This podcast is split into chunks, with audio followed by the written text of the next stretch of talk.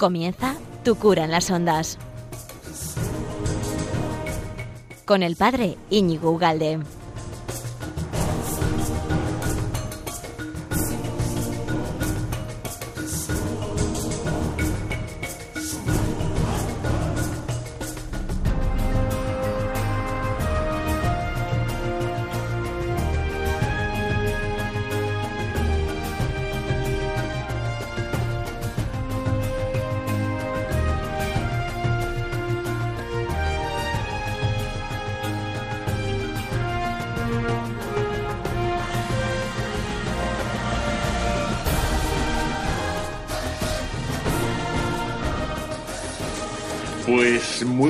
Amigo de Radio María. ¿Qué tal estás? ¿Cuánto tiempo sin estar contigo? 15 días que ya se hacen eternos y con unas ganas de escucharnos y de hablarnos fantásticas, ¿verdad?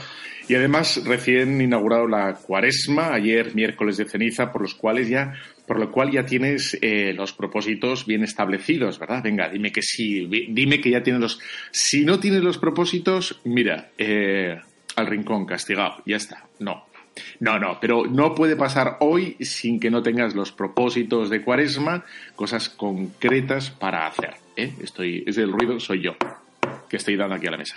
Bueno, pues que no, que no pasen los días de cuaresma tontamente, sino que sean un tiempo de, bueno, ya sé que cuesta, ya lo sé, a mí también, a todo el mundo nos cuesta, pero, pero tenemos que ir al fondo y que tiene que ser un, un momento de alegría, de, de, que de verdad sea un momento de alegría, ¿no? De, de, ir al encuentro del Señor entre tantas ocupaciones, preocupaciones y yo que sé qué opciones, ¿no? O correcciones, sí, correcciones. Bueno, pues hoy en este programa de Radio María que he preparado con infinito cariño para, para la mujer, ¿Qué te parece? La mujer así en general, como mañana es 8 de marzo y, hay un, bueno, pues hay un discurso muy fuerte que se va a escuchar en todas partes, nosotros humildemente, ¿verdad?, aportamos nuestra pequeña visión de, qué es la mujer desde las Sagradas Escrituras, qué ha aportado eh, Jesús de Nazaret, ¿no?, al papel de la mujer y, eso es, digamos, lo que pretendo hacer del mejor modo posible, que ya sé que alguno estará diciendo, ay, ay, ay, ay, ay, ay, no te preocupes, vamos a decir lo que dice las Sagradas Escrituras y arrea, vamos para adelante, ¿no? Bueno, pues esta es la idea. Vamos a hablar durante todo este rato, al final ya podrás hacer llamadas sobre la mujer. Y lo, primero que tenemos que hacer, efectivamente, es recurrir al Génesis, que es el, como el pistoletazo de salida sobre sobre el, misterio del hombre. ¿Qué nos dice las Sagradas Escrituras sobre el hombre? Cuando digo hombre, estoy incluyendo al varón y la mujer. ¿eh? El hombre es varón y mujer. Entonces, vamos al Génesis 2.15 y dice así, y te leo despacín, dice, entonces dijo el Señor Dios, no es bueno que el hombre esté solo, voy a hacerle una ayuda adecuada para él. El Señor Dios formó de la tierra todos los animales del campo y todas las aves del cielo y los llevó ante el hombre para ver cómo los llamaba, de modo que cada ser vivo tuviera el nombre que él hubiera impuesto. Y el hombre puso nombre a todos los ganados, a las aves del cielo, a todas las fieras del campo, pero para él no encontró una ayuda adecuada. Entonces el Señor Dios infundió un profundo sueño al hombre y éste se durmió sería después de comer, seguramente. Bueno, tomó luego una de sus costillas y cerró el hueco con carne. Y el Señor Dios, de la costilla que había tomado del hombre, formó una mujer y se la presentó al hombre. Entonces dijo el hombre, Esta sí es hueso de mis huesos y carne de mi carne. Se llamará mujer, porque del varón fue hecha. Por eso dejará el hombre a su padre y a su madre, se unirá a su mujer y serán los dos una sola carne. Ambos estaban desnudos el hombre y su mujer y no sentían vergüenza. Bueno, pues me voy a remitir constantemente, a remeter, no, a remitir, remitir mejor, a, este pasaje, ¿no? A Génesis 2.15. Y vamos a hablar un poco de aquí, ¿no? Bueno, lo primero que querría hacer antes de decir nada es que tenemos que desentrañar ya una, una bueno, pues un, concepto equivocado, una descripción o una mm, comprensión o una mm, hermenéutica de este texto que sería incorrecto. sería una mala interpretación del Génesis donde se entendería que la mujer estaría subordinada al hombre. Y hay gente, y luego ahora voy a dar la clave, tú no te preocupes, ¿eh? tú déjate llevar. Esto es como el vals, tú te dejas llevar. Entonces, hay algunos eh, que pueden llegar a pensar, ¿eh? de hecho, Calvino, Calvino, que no es católico, llegó a pensar algo parecido a esto. ¿eh? Bueno, pues llegó a decir que porque la mujer fue creada después, habría una subordinación de la mujer al hombre. Incluso también dicen que como fue tomada del hombre, existiría una dependencia de la mujer ¿eh? hacia el hombre. Incluso también darían una tercera argumentación por la cual, como recibe el nombre ¿eh? de mujer por el hombre, como hace con los animales, pues aquí se vería otra tercera eh, pues dependencia o subordinación. Y por cuarto y último dirían de este pasaje, mal interpretadamente, dirían que como es criada para ayudar al hombre, pues aquí estaría la clave interpretativa para entender que la mujer estaría en un segundo plano, en, una condición eh, de inferioridad para con el hombre, ¿no? Bueno, entonces ahora vamos a, a decir cómo esto es una no está bien interpretado, esto es absurdo, esto es incompleto, esto es incorrecto. ¿Por qué? Y vamos a ir por, partes, ¿no? Y dice, eh, como la mujer fue creada después, pues ya se ve que, sería, bueno, pues de subordinada, ¿no? sería como menos importante. Bueno, si esto fuera un argumento real, tendríamos que decir entonces también que el hombre también sería menos importante que los animales, ¿eh? porque primero Dios creó a los animales y, y después creó al hombre. Por lo tanto, si en este orden de creación había un tipo de orden de preeminencia, pues querría decir que el hombre estaría incluso por debajo de los animales. Pero ya se ve que no, que el, orden en todo caso es ascendente, ¿no? E incluso dice del hombre cuando lo crea que lleva al culmen, ¿no? Esto sí que, ¿no? Es eh, imagen y semejanza. Bueno, por lo tanto, este primer argumento sería, invalidaría esa primera, digamos, visión negativa o insuficiente de la mujer. El segundo argumento que dice que fue tomada del hombre como una señal de dependencia, eh, hay que decir que es que del mismo modo que Dios toma barro, ¿eh? pero no, no es del barro lo que hace al hombre digno. ¿eh? Lo que hace digno al hombre es que Dios crea del barro ¿eh? y le insufla ese espíritu. Aquí la dependencia del hombre, o sea, que, salga de la costilla, tampoco le hace inferior a la mujer, porque aquí lo que le hace grande a la mujer es el acto creador de Dios. Del mismo modo que lo que hace grande al hombre es que era, venía del barro, pero no, no, no es lo que le hace grande a Dios, sino que insufla Dios en el barro.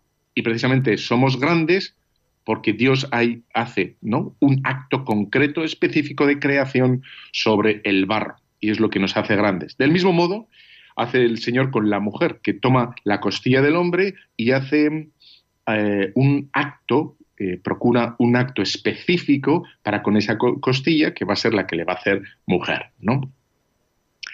Bueno, el tercer argumento que algunos esgrimirían eh, por el cual la mujer sería inferior o un poquito inferior, es este que dice que recibe el nombre por el hombre, ¿no? Y ya sabes que en la cultura semítica el hecho de dar nombre a las cosas es señal de, de poderío o de superioridad. Entonces, aquí tenemos que esgrimir que no pone eh, en este caso, el hombre no pone un nombre propio a, la mujer, ¿no? Como decir eh, Eva, sino que le, pone un nombre común, que le dice mujer, ¿eh? que es distinto. Por lo tanto, aquí no se corresponde el acto de poner nombre, sino es un nombre, es un nombre común, no propio. Por lo tanto, tampoco se cumpliría este, este modo de contemplar eh, o de analizar las Sagradas Escrituras. Y por último, para mm, dejar en evidencia o con todas las, eh, del todo claro, que eh, la mujer está en igualdad de condiciones con el hombre, tenemos que decir que cuando se habla de que la mujer está creada para ayudar al hombre, como si fuera eh, subordinada, como si fuera una especie de servidumbre de la mujer para con el hombre, es muy interesante saber, y esto es apasionante, ya va a qué bonito es esto, que el, verbo que se utiliza, el, ser, que claramente yo no tengo ni idea, pero lo he mirado en los libros que saben, eh, aparece más de 20 veces en el Antiguo Testamento. ¿eh? Ayudar, ayudar, ¿no? ¿Y sabes quién la utiliza constantemente? Ayudar. Eh, está como sujeto, es Dios. Y es Dios el que ayuda, es ser, eh, al pueblo de Israel. Es decir, que cuando se utiliza en el Antiguo Testamento esta ayuda, que también se habla de la mujer para con el hombre, el 90% de las veces se utiliza eh, como sujeto en Dios para ayudar al pueblo de Israel que estaba necesitado, es decir, en plano de inferioridad, de necesidad, ¿eh? Y que era Dios el que salía al encuentro de su pueblo para solventar ese problema, para ayudar en definitiva a su pueblo. Por lo tanto, en este caso, cuando se habla de, ayuda, precisamente es la intención es subrayar todo lo contrario, indica superioridad. ¿eh? Una ayuda que no es servidumbre, sino todo lo contrario, es la necesidad que tiene el hombre ante una incapacidad o el hombre, el varón, ante una incapacidad o una limitación o una impotencia, es la mujer la que va a acudir, el, el ser el que va a acudir al rescate, vamos a decir así. Estaría la noción o el aspecto que, expresa muy bien este vocablo es el del rescate. ¿eh? Esa ayuda ante una persona que, no puede por sí sola. ¿no?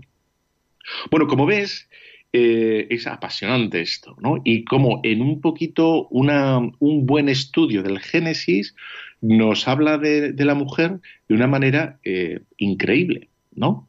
Y, y, sale solo del, primer, del, de los primeros, el segundo capítulo del Génesis, ¿no? Del primer libro de las Sagradas Escrituras. Y dice, en el Génesis 3.15, y todavía no hemos ido hasta, hasta el Nuevo Testamento, de momento estoy en el Antiguo Testamento, ¿eh? ¿Cómo eh, pondré enemistad, dice Dios, entre ti, entre la serpiente y la mujer, entre tu linaje y el suyo? Es decir, que aquí ya se nos está hablando del papel crucial que va a tener la mujer, ¿eh? porque no se refiere a Eva ¿eh? Como nombre propio, es decir, tú Eva vas a tener un papel fundamental, sino se dice que el linaje de la mujer ¿eh? va a ser fundamental para pisar la cabeza del mal. Ya sabes que la serpiente simboliza o encarna el mal, y aquí la idea de fondo es que al pisar la cabeza de la serpiente va a ser eh, lo que está preanunciando es la victoria, el sometimiento eh, del mal gracias al linaje de la mujer, de la mujer. Y de hecho, en Gálatas 4:4, San Pablo dice, al llegar la plenitud de los tiempos, Dios envió a su Hijo nacido de mujer. ¿eh? ¿Y por qué dice San Pablo nacido de mujer? Tendría que decir San Pablo, para ser más exactos, nacido de María, ¿no? Pues San Pablo no dice nacido de María, dice nacido de mujer, porque se está remitiendo San Pablo, que conocía perfectamente las escrituras, ¿no? Y se está remitiendo al Génesis y está diciendo que ese protoevangelio, ese, ese anuncio, de, lo que va a ocurrir se está cumpliendo ya gracias a María, es decir, gracias a una mujer. ¿eh?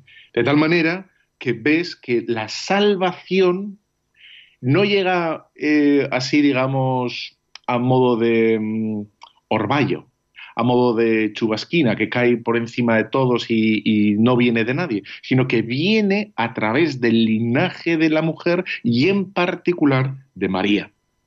Es decir, que, como dice Marcos 10:27, ¿eh? que es verdad que para el hombre todo es imposible, pero para Dios todo es posible. ¿Eh? Y lo que ha hecho posible Dios es que el, del nacimiento de Jesús, de la Virgen María, nos venga la salvación, que nos hemos acostumbrado muchísimo a eso. ¿eh? Nos viene la salvación del sí de María. Esto es gigantesco. Espero que no te acostumbres a esto, ¿eh? porque es fantástico. Gracias al sí de una criatura y en particular deja claramente expresamente dicho las Sagradas Escrituras ¿eh? que el papel de la mujer es clave. ¿eh? No, aquí no sería, digamos, eh, la persona, como se suele decir muchas veces, ¿no? Bueno, no soy ni hombre ni mujer, soy persona. No, no, no, no, no. Aquí deja claramente que el linaje de la mujer es el que va a someter el mal.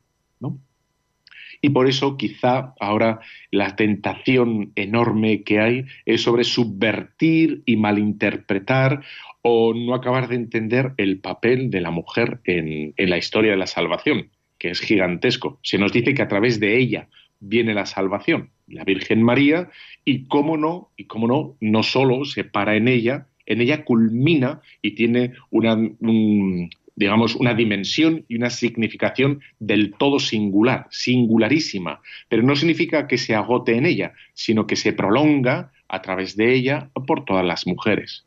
Y esto, si nos lo tomamos en serio, no es baladí, es, es propiedad. Este pensamiento o esta revelación es propiedad de las Sagradas Escrituras, donde vamos a ver ahora el Nuevo Testamento, después de esta pausa que vamos a hacer, eh, donde la mujer tiene un papel eh, preponderante preponderante. ¿eh? De, las de la boca de Jesús lo vamos a ver. Pero antes vamos a hacer una pequeña pausa y como estamos precelebrando el Día de la Mujer, pues aquí las tres canciones van sobre Woman in You y Woman de estas cosas. Vamos allá.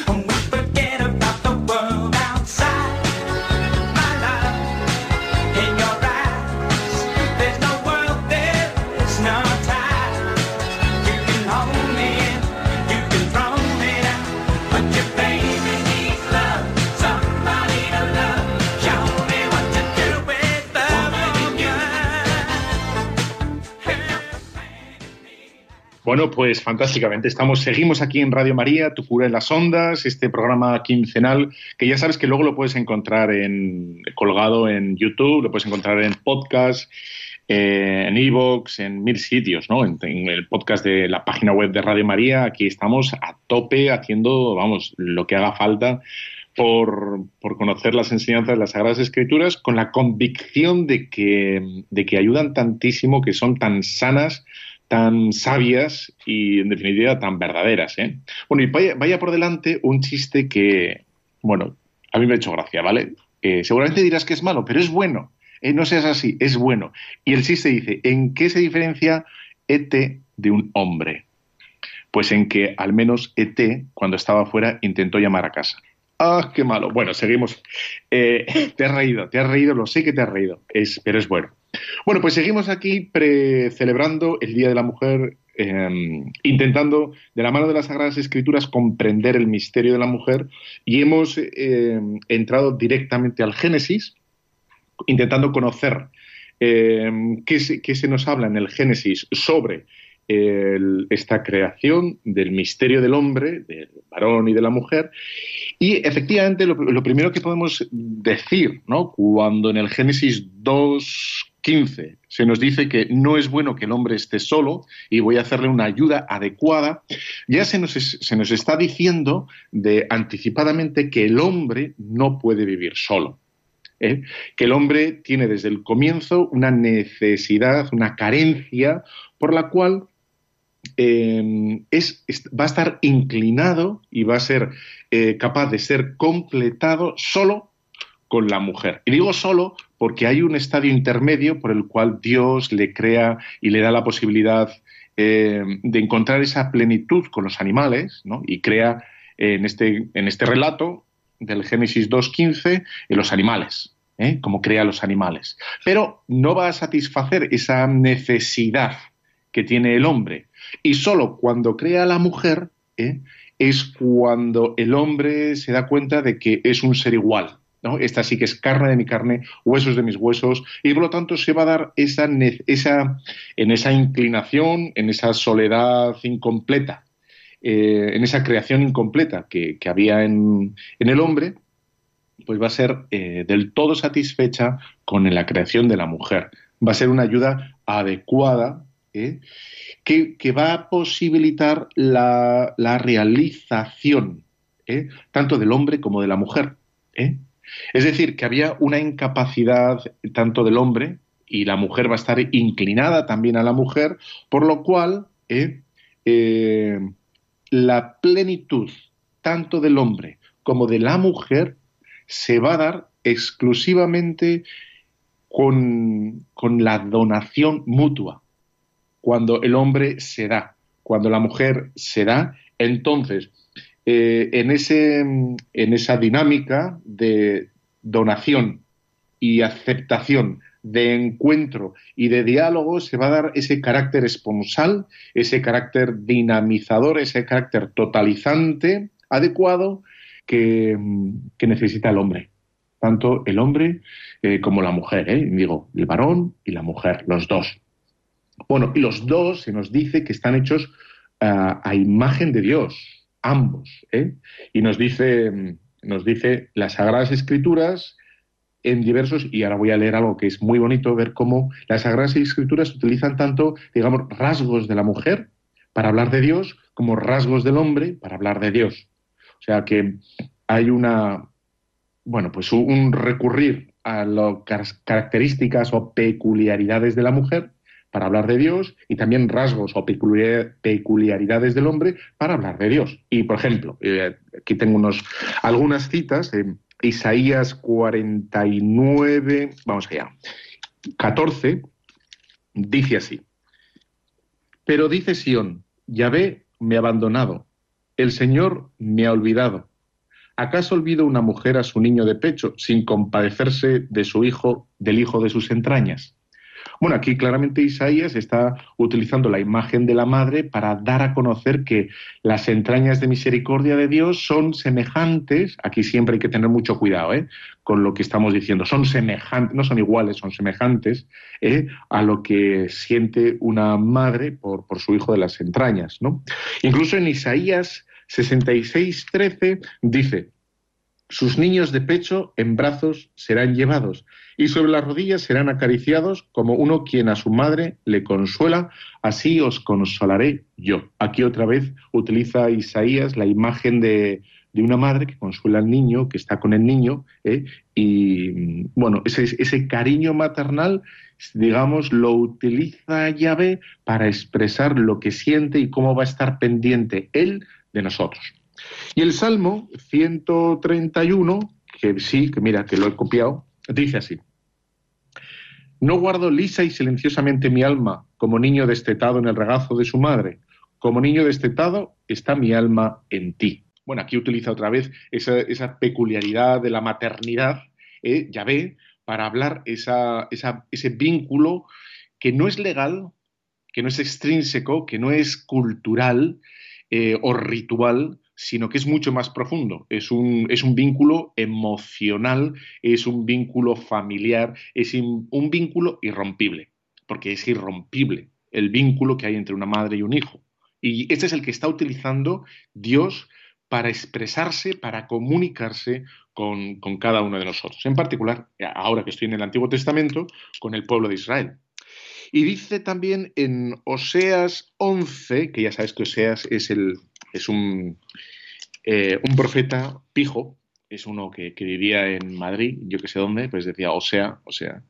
Bueno, pues dice así en Oseas 11, dice, cuando Israel era niño, yo le amé, y de Egipto llamé a mi hijo. Cuanto más los llamaba, más se alejaban de mí, y sacrificaban a los baales e incensaban a los ídolos. Bueno, aquí como ves, eh, dice, cuando Israel era mi niño, eh, llamé a mi hijo. Aquí utiliza otra vez este, esta, bueno, pues este modo de hablar, eh, de engendrar, etcétera, etcétera. Y voy a utilizar algún otro, a ver, Jeremías 3, 4, que habla en atribuciones, vamos a decir, masculinas. Y dice así. Eh, 3.4. Es que entonces mismo no me llamabas Padre mío, el amigo de mi juventud, eres tú. Dice así en Jeremías. Aquí utiliza ahora el rasgo de la paternidad, no el de la maternidad. ¿eh? Y esto es interesante, esto es muy interesante. Cómo está efectivamente Dios a través de los profetas intentando explicarse y dándose a entender con rasgos que corresponden tanto a la maternidad como a la paternidad.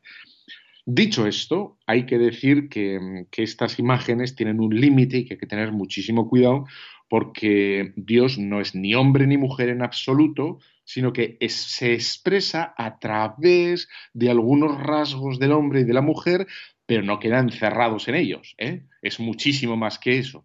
Por lo tanto, cuando hablamos de esto, tenemos que tener mucho cuidado y no limitar estos vocablos, estos conceptos a un modo muy, digamos, eh, cultural o físico o etcétera, etcétera, Bueno, dicho esto, dicho esto, que mm, bueno, el mismo Gálatas 3:28 nos va a advertir que en Cristo no hay ni hombre ni mujer, ¿no? Esto está claro. Y, bueno, la diferencia que hay entre el hombre y la mujer y el modo que tenemos de verlo actualmente, recurriendo, remitiéndonos eh, constantemente al Génesis, tenemos que entender que es debido al pecado original, por los cuales nuestros primeros padres, Adán y Eva, rechazaron el don sobrenatural de ser imagen y semejanza de Dios, rechazaron eso, y a partir de ahí, esa inclinación, esa necesidad para completarse, para mm, ser completos, ya no va a tener una dinámica armónica y pacífica, sino que va a ser, digamos, desarrollada pues abruptamente y a veces violentamente por culpa del pecado. No por el plan primero, no por el diseño primero de Dios, sino precisamente por la consecuencia natural, por la consecuencia lógica de las, eh, del pecado original. Bueno, y como estamos aquí hablando de las mujeres, etcétera, etcétera, vamos a seguir poniendo otro pequeño corte. Vamos a poner en particular ahora una canción que dice Pretty Woman de Roy Orbison, que está muy bien y ya sé que te gusta. Vamos allá. Una pequeña pausa y volvemos.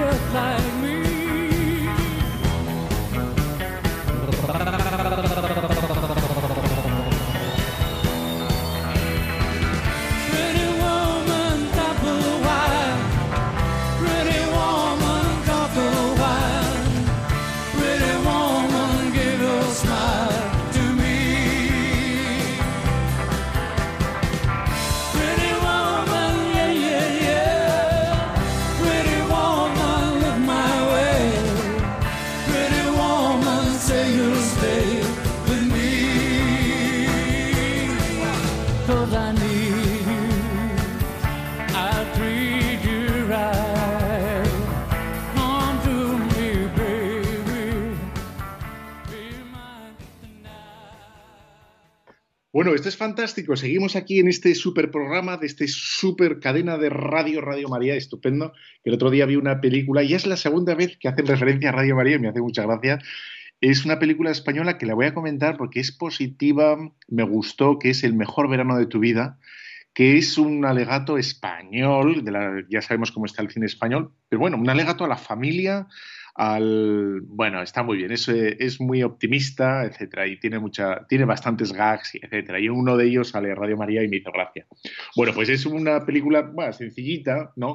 Sin grandes pretensiones, pero te lo pasas bien. Bueno, el mejor verano de tu vida, creo que se llama, y sale Radio María, ¿no? Bueno, pues aquí estamos, Radio María, tu cura las ondas, intentando hablar eh, sobre la mujer eh, tomando como base las Sagradas Escrituras, que no es un libro lleno de polvo, sino lleno de vida y capaz de iluminar esta cultura del siglo XXI que precisamente languidece y se muere porque no entiende ni una pizca, que es el hombre, que es la mujer.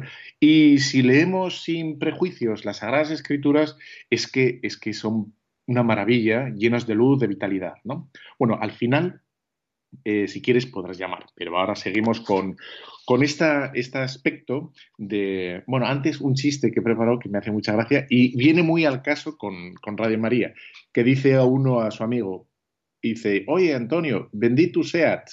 Y le dice su amigo, que podía ser cualquiera de Radio María, y bendito sea tú. el chiste, pero si alguien no lo ha pillado, es bendito seat. Y el otro contesta, bendito sea tú. me ha hecho gracia, me hecho gracia. Eh, entonces, Jesucristo y las mujeres, porque estamos hablando de las mujeres y vamos a ver eh, cómo se relaciona, qué habla o cómo entiende o qué nos dice Jesús, ¿no? Su trato, su discurso, sus predicaciones sobre las mujeres, ¿no?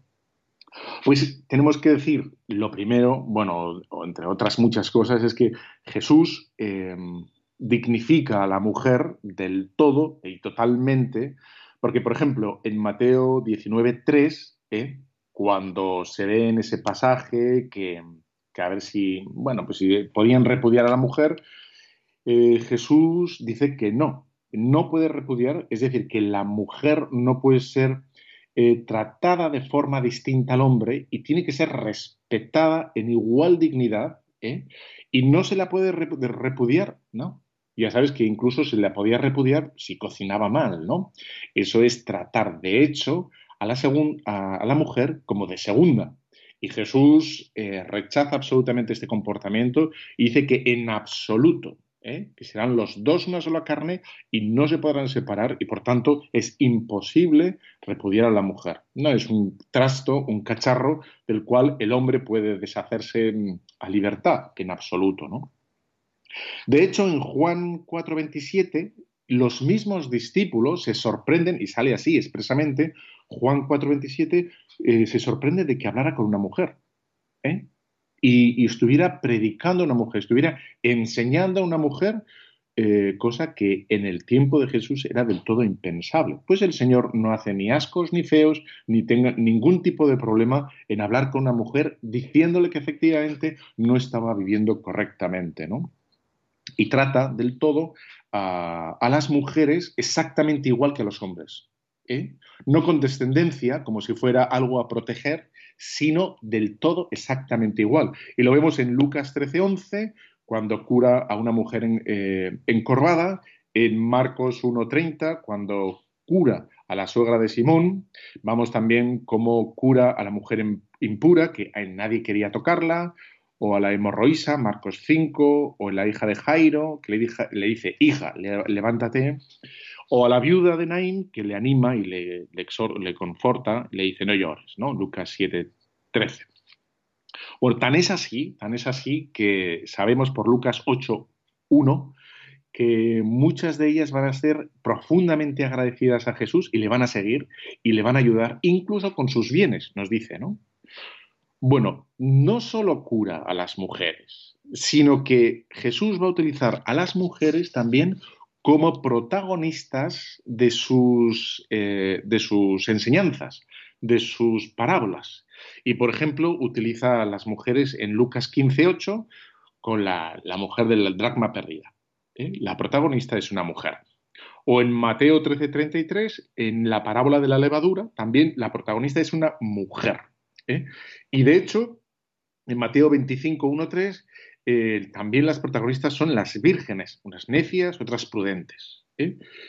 Y es más, para que veas la importancia y el trato de igual a igual que da Jesús a las mujeres, en un momento particular, sale en Lucas 21, 1, 4, cómo eh, Jesús llama a todos los discípulos y les pide que observen a una mujer.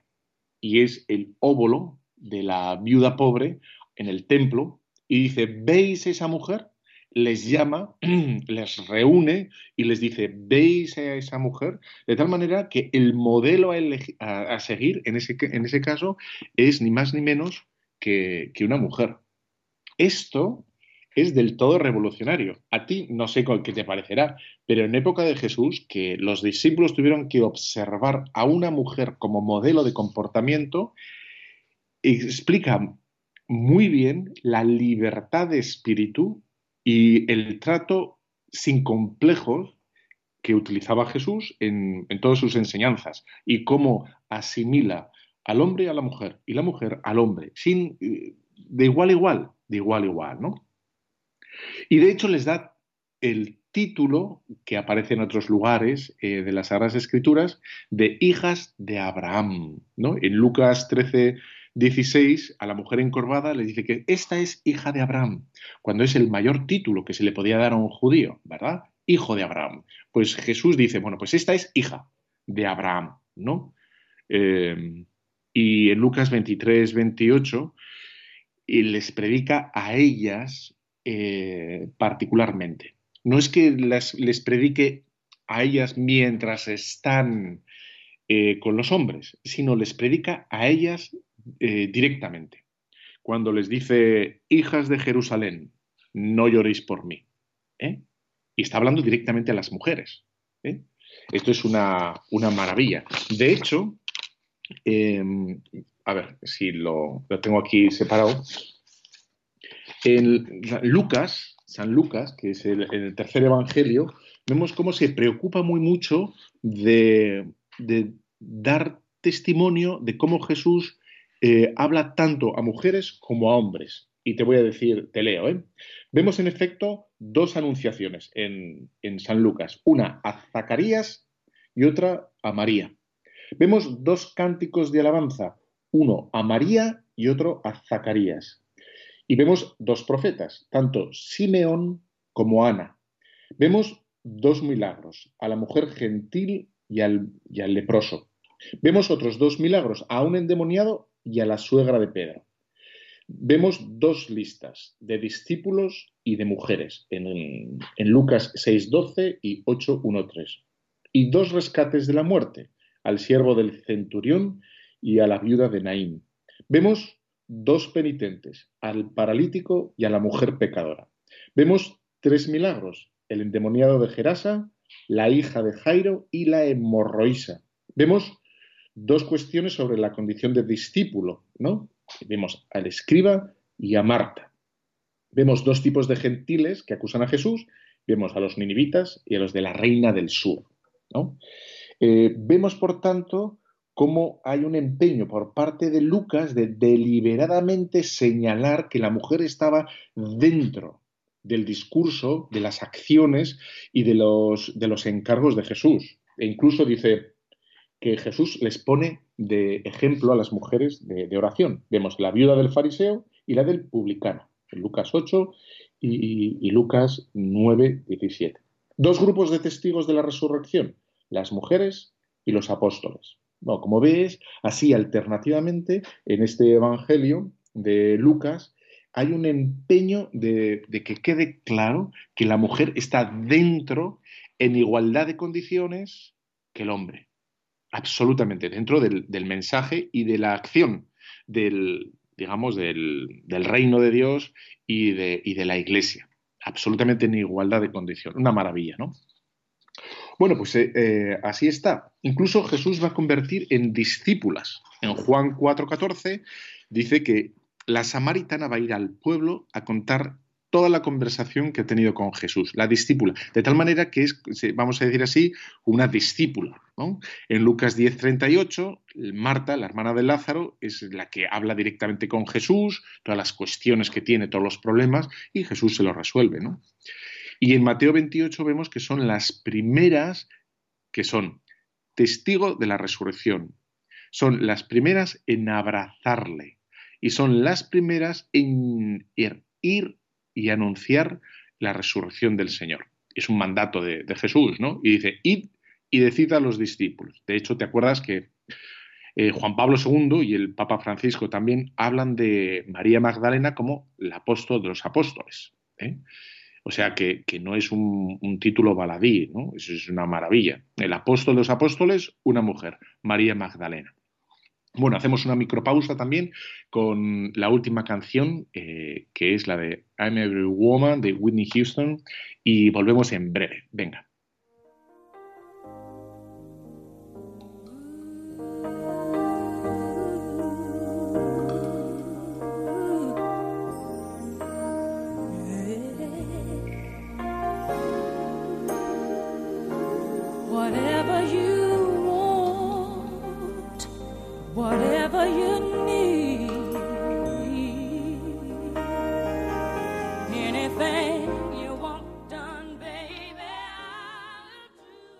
Bueno, ya sabéis que si quieres participar en el programa, puedes llamar al 91 005 94 19, esperando tus llamadas. 91 005 94 19.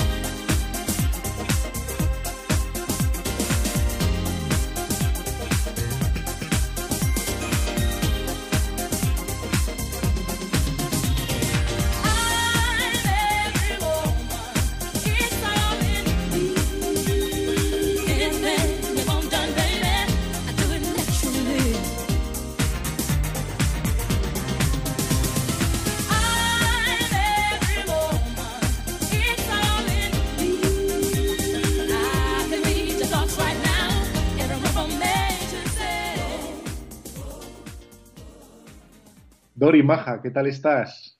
Hola, buenas tardes, padre. Muy bien, gracias. Sí, señor. Eh, llamaba para felicitarle porque me encanta su programa, lo suelo escuchar todos los jueves, porque yo siempre hago del hogar y entonces estoy sola y, lo escucho, escucho Radio María todo el día.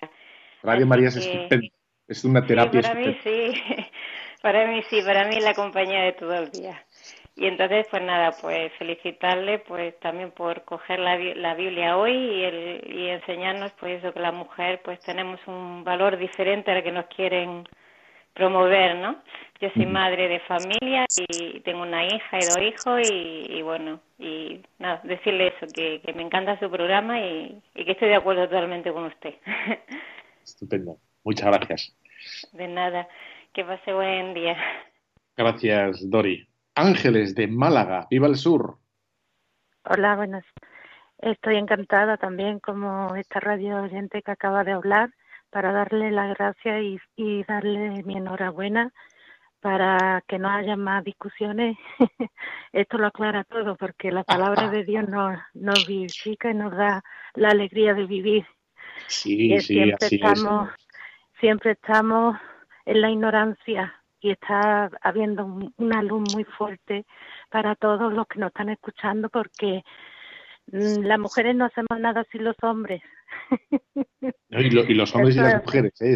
estamos inclinados, nos necesitamos, y eso de la, vamos a decir, la guerra de sexos de, de los años 60 para acá, es, eh, nos hace mal a todos, ¿eh? absolutamente. Y primero individualmente, luego a la familia y luego a la sociedad, etcétera, etcétera. ¿no? O sea que, que es un mal que, que, no tiene una pizca de bien. ¿no? Que hay que decirlo a los cuatro vientos todos los días en el mercado, en, en, con las mismas mujeres no, no, no, no estar de acuerdo con lo que nos están metiendo por la televisión, ni mucho mm. menos, porque nos están haciendo un daño enorme en todas las familias, por eso están los divorcios, yo estoy separada, ah, o sea, me separé, quedé viuda y, y todo se, se, se pudo realizar gracias a Dios como Él quiere, porque al final nos perdonamos el uno al otro.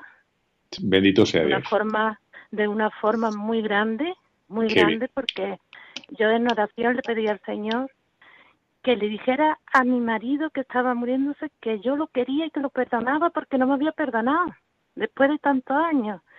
Y sus últimas palabras fueron para mí. Yo no estaba presente. Y vino a mis oídos por medio de una persona de mi, hermana que era de total confianza. O sea, que no vas a cambiar tu, tu, tu creencia por, por, por, lo que nos están diciendo a través de, de, de, los medios de comunicación ni de la televisión. Pues que decir que efectivamente ese, esa, bueno, ese, esa es muy profundo lo que yo estoy hablando, pero a la vez es muy sencillo y todo el mundo me entiende. Sí, el perdón es, profundo, sí. Que, que, que no, no solamente el adulterio es el único pecado que existe, eh, eh, es que, es que hay muchos pecados y el poder y la ambición es, lo que está mandando hoy en día, el dinero y la ambición. Entonces, eh, veo ese pecado todavía peor. El poder, el poder, ¿qué poder? Pues, si no podemos tener poder, ninguno sobre nada. Si estamos obligados. Lo tenemos, lo tiene, tenemos que hacerlo con el día a día, ¿no? Quedar claro que, que aquí no hay una competición, eh, no somos competitivos un sexo contra el otro, sino una, somos complementarios. Así es, Ángeles. Muy bien. Pues muchas gracias, Ángeles. Toda la puerta y, y que tenemos que luchar y ser fuertes y decir no, no, no. Tenemos que mm. coger la palabra de Dios, que es la que nos salva, la que nos libera, la que nos hace libre. Sí, así es. Muy bien, Fuente Santa, de Ávila, ¿qué tal estás? Eh, buenas tardes, buenos días. Hola. Sí, o buenas tardes o medias, medios días, lo que quieras.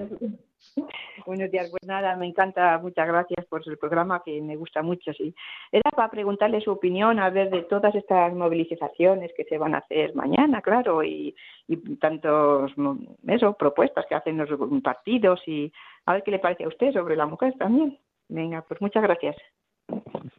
Yo, mi, mi, opinión personal es que la dignidad del hombre y la mujer es exactamente la misma que en la discusión social actual hay una dimensión que no sale nunca a la luz y que es, por eso me parece una discusión que es incompleta, que es el, o sea, estoy a favor de que la mujer trabaje, gane lo mismo, eh, sea emprendedora, eh, todo eso, o sea, lo doy por, por supuesto, lo doy, pero cuando en el debate se omite el dato relevante de la maternidad, eh, que es eh, un dato diferenciador y es un bien, una riqueza de la mujer y que hasta que no valoremos que eso es una riqueza y no es un obstáculo para la mujer, pues entonces este, esta discusión, pues yo creo que, es, es incompleta, es incompleta.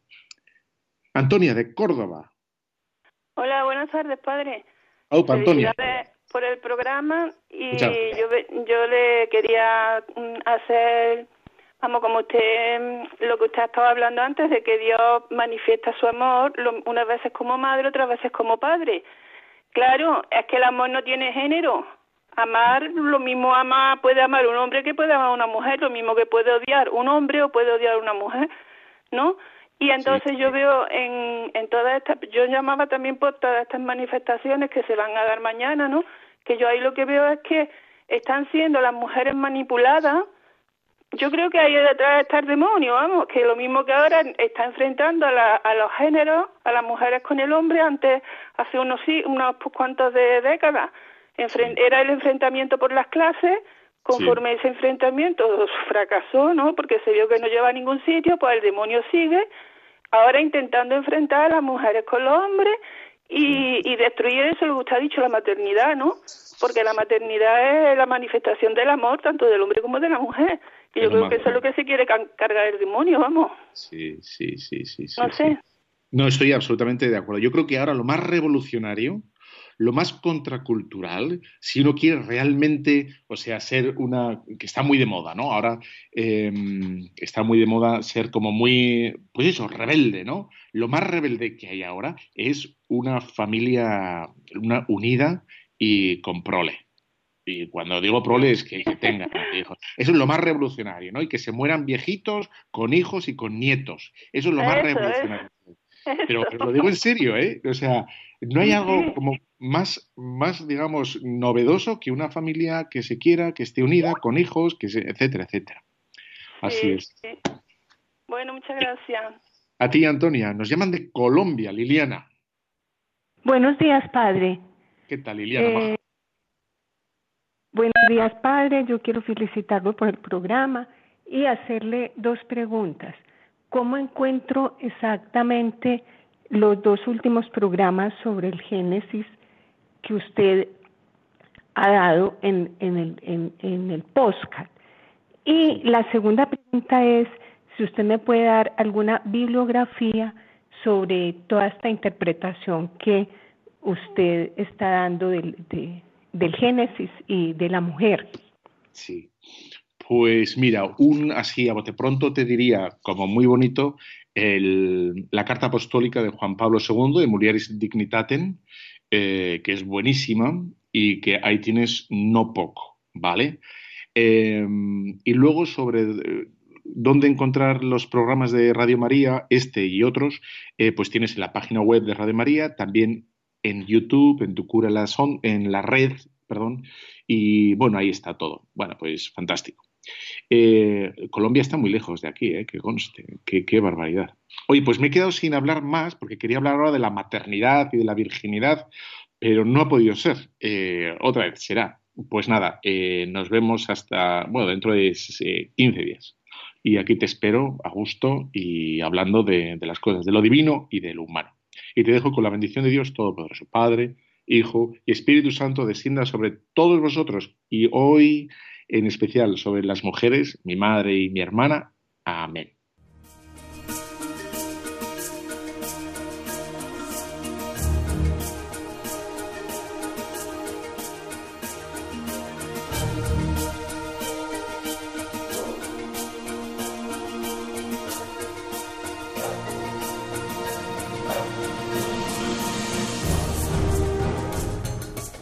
Han escuchado Tu cura en las ondas con el padre Íñigo Ugalde.